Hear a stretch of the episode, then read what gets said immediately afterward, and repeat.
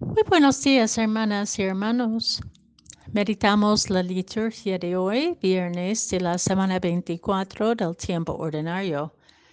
Es también la memoria de Santa Hildegarda de Bingen, una mística benedictina que fue reconocida también como doctora de la Iglesia. La primera lectura es de la carta de la primera carta a Timoteo, capítulo 6, versículos 2 a 12. El Evangelio de hoy es según San Lucas, capítulo 8, versículos 1 a 3.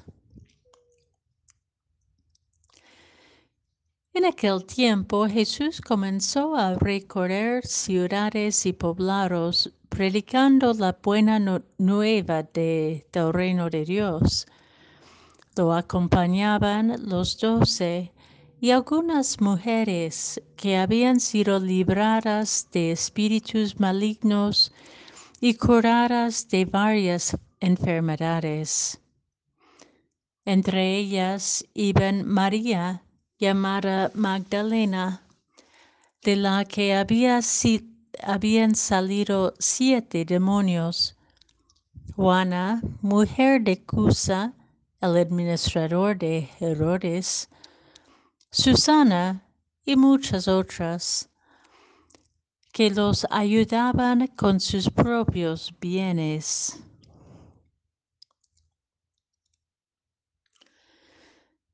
San Lucas nos relata la radicalidad de Jesús en su acogida de mujeres en la intimidad de su compañía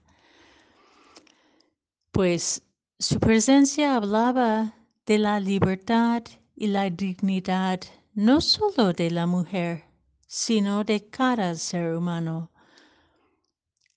No le siguieron porque sus esposos fueron llamados a seguirlo. Han tomado la decisión de ser discípula de aquel que les mostraba el camino de la vida en plenitud y fueron testigos del camino verdadero de vida también para los doce, que los acogieron a pesar de todo lo que ellos mismos tuvieron que convertir en sus mentalidades y corazones. Los demonios, los espíritus malignos, las enfermedades de los cuales esas mujeres habían liberadas y sanadas podrían aparecer extraño para el mundo de hoy. Sin embargo, hoy en día, también las mujeres en particular, sufrimos de muchas maldades, se puede decir demonios, que nos han convencido tras generaciones que somos o debemos ser sumisas, impuras, ignorantes, incapaces, calladas, valoradas solamente en nuestro servicio al varón y a sistemas dominados por varones. La invisibilización de la mujer la violencia contra ella sigue siendo una fuerza demoníaca fuertísima.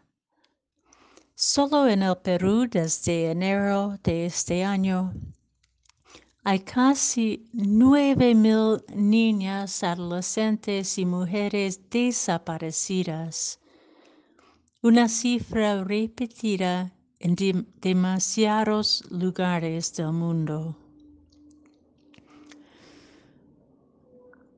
La liberación de la mujer es una necesidad tanto hoy como en el tiempo de Jesús.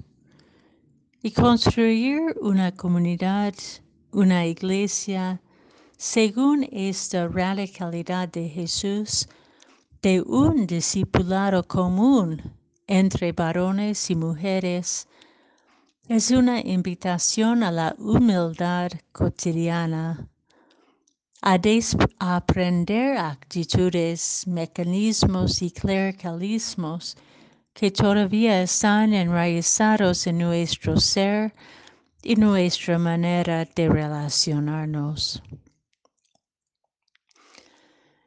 Esas dos pequeñas líneas del Evangelio de San Lucas nos podrían pasar sin regalarnos la profundidad de su riqueza si no la, lo damos su debida, debida contemplación. De llegar a ser liberadas de los demonios y curadas de sus enfermedades, tenemos, como esas mujeres, que reconocer nuestras necesidades, habernos reconocido necesitadas, necesitados. Para muchas personas, mujeres y varones, nos cuesta reconocernos necesitados de sanación, de liberación, de la compañía de una comunidad liberadora en búsqueda. Además, la diversidad de esas mujeres, su toma de palabra y decisión de dejar familiar y supuestas seguridades para seguir a Jesús, su capacidad de compartir desinteresadamente sus bienes para el bien de la comunidad seguramente fueron claves en el anuncio de la buena noticia del reino, pues la palabra de Dios encarnada en Jesús se expresaba no solamente en palabras. La libertad de Jesús y su necesidad, de compartir su camino tanto con mujeres como con varones, abrió posibilidades que rompieron los modelos de comportamiento dominantes. Esas mujeres siguieron a Jesús y estuvieron presentes al pie de la cruz. No debe sorprendernos que desde su propia experiencia de sufrimiento y violencia pudieron protestar silenciosamente la violencia de la cruz. Pero también su gran capacidad de amor les hizo posible reconocer que fue ese amor clavado y desbordado en la cruz que posibilitó la resurrección, de la cual fueron las primeras testigos.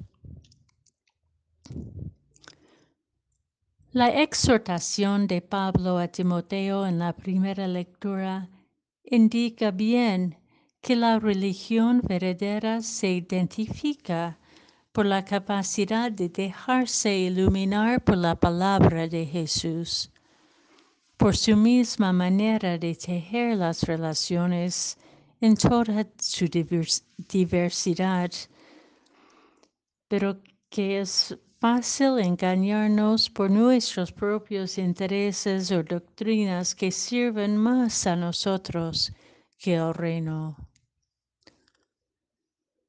Que no tememos en creer en la capacidad de Dios en el amor que nos hace libres con su verdad.